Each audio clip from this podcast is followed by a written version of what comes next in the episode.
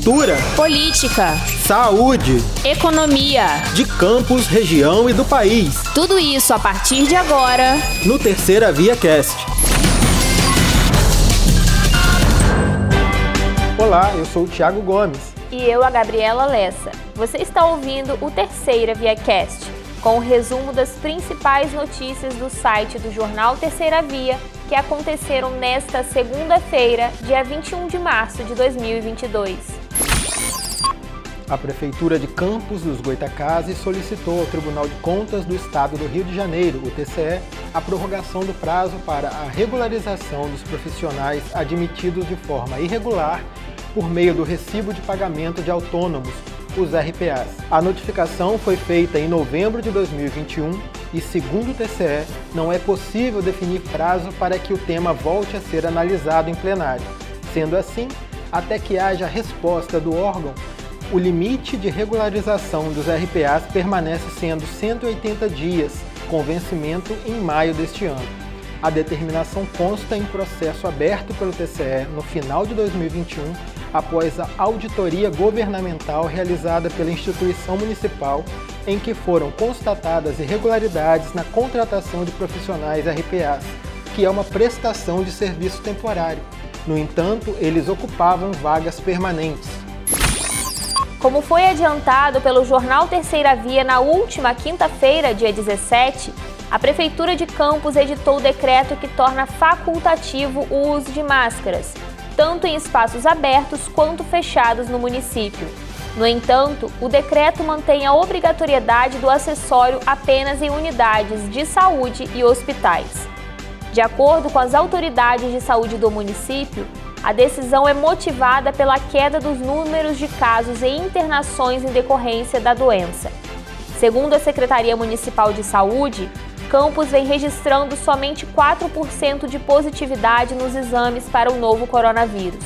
A taxa de ocupação da UTI está em 12,5% nas redes SUS e privada, e a ocupação da clínica médica é de 6,38% nas duas redes. Os usuários do transporte público de Campos começaram a pagar nesta manhã o valor de R$ 3,50 nas passagens de ônibus e vans. A autorização para a cobrança do novo valor foi publicada no Diário Oficial por volta das 9 horas e 45 minutos desta manhã, mas os novos valores já vinham sendo praticados pelas empresas e permissionários desde as primeiras horas da manhã. Entre os motivos apresentados pela Prefeitura para justificar a concessão do reajuste estão os aumentos constantes do preço do óleo diesel e a falta de correção nos valores da tarifa do transporte coletivo nos últimos oito anos.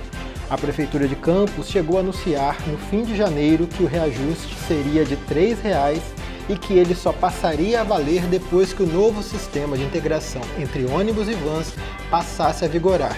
No entanto, até hoje, a licitação para a construção dos pontos de integração sequer foi publicada. Diante da pressão de empresários do setor e permissionários do transporte alternativo, o município voltou atrás e autorizou o reajuste antecipado, com um valor maior do que o anunciado anteriormente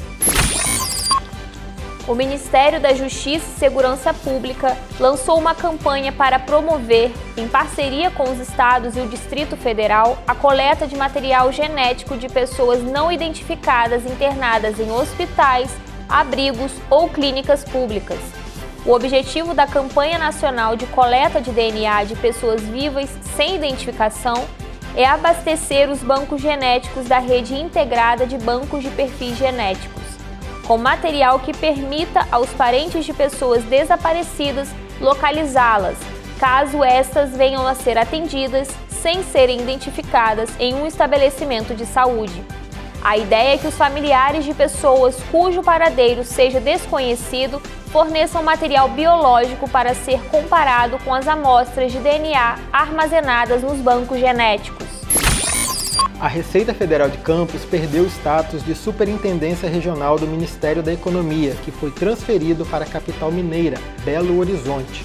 O prédio da Receita Federal, que fica localizado na Beira Rio, continua operando, porém de forma reduzida. As auditorias agora estão concentradas em Minas Gerais. A Secretaria Municipal de Saúde de Campos anunciou que zerou a fila de pacientes em espera para exames de mamografia para rastreamento do câncer de mama e, por isso, abriu novas vagas a partir desta segunda-feira. A paciente que precisar agendar a mamografia, basta acessar o link Consulta Fácil, hospedado no site do portal oficial campus.rj.gov.br ou comparecer a uma unidade básica de saúde para pedir auxílio ao operador responsável pelo agendamento. No protocolo do Sistema Único de Saúde, o exame é feito em mulheres com idade entre 50 e 69 anos, mas em Campos o exame está disponível para mulheres a partir de 40 anos. A Superintendência de Informações Estratégicas de Vigilância em Saúde, órgão ligado à Secretaria de Estado de Saúde, realizou um estudo sobre a evolução da Covid-19 no estado do Rio de Janeiro desde o início da pandemia, em março de 2020. O levantamento avaliou o comportamento das cinco ondas que o estado enfrentou e apontou que em cada uma houve o surgimento e predomínio de uma variante do vírus SARS-CoV-2, com características diferentes, tanto de transmissibilidade quanto de letalidade. A terceira onda, causada pela variante Gama, a P1, foi a que mais teve duração e maior taxa de mortalidade. O estudo concluiu que o cenário atual da Covid-19 no Rio retornou aos números mais baixos após a passagem da onda causada pela Omicron. Embora a variante tenha gerado a maior curva de casos já observados desde o início da pandemia, foi a menor onda de internação e óbitos por Covid-19. Novos bairros surgem em campos e a maioria deles carece de arborização, apesar de o Código Municipal de Arborização prever área verde como condição para a aprovação de projetos pelas secretarias de Obras e Meio Ambiente. Nos bairros Vereda e Riviera, por exemplo, Apesar de muitas casas já estarem construídas, não há árvores e, por esse motivo, podem ser chamados de selva de pedras, diferente de bairros mais antigos, como o Parque Guarulhos, onde ruas foram projetadas com canteiros centrais cercados por árvores. De acordo com a Prefeitura de Campos, empresas responsáveis por novos empreendimentos imobiliários devem apresentar às secretarias de obra e meio ambiente projetos de arborização para os empreendimentos que planejam construir. A licença para a construção dos imóveis só é liberada após a apresentação desses projetos. Pelo menos cinco pessoas morreram em decorrência de enchentes devido às fortes chuvas de domingo em Petrópolis, na região serrana do Rio. Há pouco mais de um mês, a cidade imperial registrou a pior tragédia de sua história, com 233 mortos.